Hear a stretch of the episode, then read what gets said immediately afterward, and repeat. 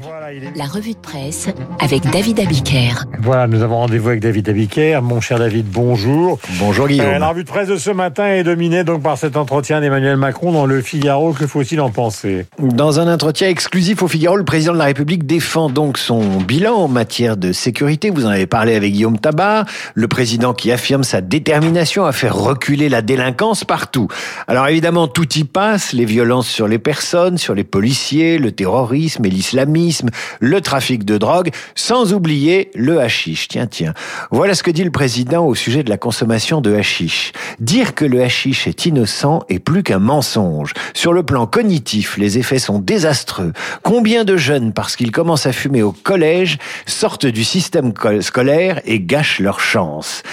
Le Parisien parle d'une interview aux accents sarkoziens, alors que le président se rendra à Montpellier aujourd'hui pour parler sécurité et visiter un commissariat. Dans la liste qu'il dresse des fléaux à combattre, le président en a peut-être oublié un. C'est la bêtise ordinaire. Pourquoi je vous parle de la bêtise ordinaire? Parce que si vous lisez les récits que la presse fait ce matin de l'enlèvement de Mia, vous lirez entre les lignes que la bêtise y joue un rôle déterminant.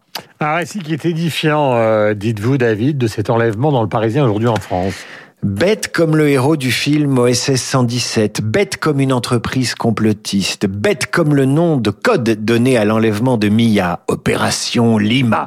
Le Parisien vous raconte ce matin euh, comment s'est agrégé le commando qui a enlevé Mia chez sa grand-mère le 13 avril dernier. Le procureur de Nancy parle d'une opération extrêmement bien préparée, comme une opération militaire, et il décrit euh, ce qui ressemble au casting d'un film d'espionnage avec des surnoms pittoresques et surtout des parcours hétéroclites.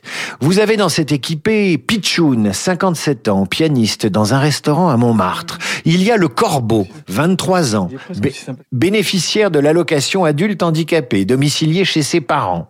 Vous avez Jeannot, 60 ans, sans profession. Le plus étonnant, c'est que la lecture du journal nous apprend que ces trois individus étaient déjà suivis depuis des semaines par les services de renseignement intérieur. Pourquoi? Parce que soupçonné d'avoir voulu fomenter des actions contre des centres de vaccination ou des établissements bancaires. Mieux, le trio projetait des enlèvements d'enfants pour les soustraire à de pseudo-réseaux pédophiles. C'est là que le fait divers sur l'enlèvement de Mia devient un fait de société. Apparemment anti-vaccin, apparemment réceptif aux théories du complot selon lesquelles la France regorgerait de réseaux pédophiles souterrains. Les membres du commando cumulent le pire des croyances qui circulent sur Internet. Le procureur tire ainsi leur portrait, j'ouvre les guillemets. Ces hommes font partie d'une communauté d'idées construite sur un discours anti-étatique et la dénonciation d'une dictature sanitaire. Et la mère de Mia, David, était elle-même convaincue par les thèses du complot. Ouest France rapportait hier les délires de Lola via ce qu'elle postait sur Facebook. Un concentré d'idiotie contemporaine, convaincue que le monde prédateur et satanique de l'éducation nationale allait organiser la rafle des enfants. En avril 2020, elle décrivait, il en, ils envoient les larbins des services de protection de l'enfance enlever des enfants des soins de leurs parents. Ces enfants sont destinés à alimenter le réseau pédocriminels satanistes.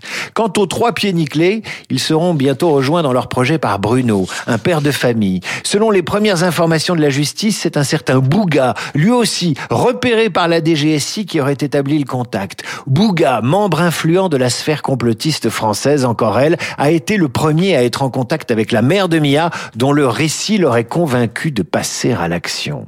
Le reste de l'histoire est, relaté dans vos journaux ce matin l'Alsace, les dernières nouvelles d'Alsace, le Dauphiné, tous racontent l'expédition délirante et le travail remarquable de la police qui semblait sur le coup bien avant que le public ait connaissance de l'affaire. Demeure une question, l'enlèvement de Mia était-il l'unique objectif du commando ou un prélude à d'autres actions? Pour le procureur de la République de Nancy, il est possible que d'autres actions aient été envisagées. Alors que nous raconte l'histoire de Mia au-delà du dérèglement d'un amour maternel Eh bien, qu'un concentré d'ignorance, de haine, d'anti-étatisme et de ressentiment s'auto-alimentent sur les réseaux sociaux. Et lorsque le président, dans son interview du Figaro, évoque ces sujets en matière de sécurité, il omet de nommer celui-là, le complotisme, qui jusqu'à présent servait d'auxiliaire à la pensée boiteuse de quelques-uns. Il pourrait devenir, avec la Fermilla et la contagion du mouvement américain QAnon, le prétexte à d'autres passages à l'acte. Embouteillage de films en prévision, euh, si l'on en croit le Figaro. Un autre pied nickelé fait la une du Figaro après ceux qui ont enlevé Mia. Il s'agit de Jean Dujardin, alias OSS 117. Il est donc à la une du Figaro Loisirs. Et cette question, que verra-t-on au cinéma cet été? Près de 500 films guettent la réouverture des salles.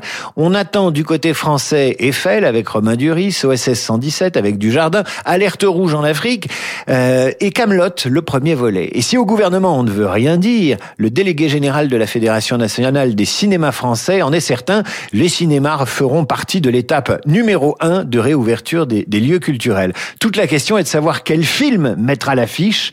Le nombre de longs métrages prévus n'a jamais été aussi important avec le risque de voir des films américains éclipser la production française qui est absolument pléthorique. À mi-mars, on attend entre 350 et 500 films qui attendent justement une date de sortie. C'est du jamais vu. Ça fait entre 50 et 60 sorties par semaine sur les trois mois de, qui, qui, qui marqueront l'ouverture des cinémas, euh, au lieu des 14 à 15 sorties habituelles. Donc il va falloir choisir entre les films ou bien passer l'été confiné dans une salle de ciné.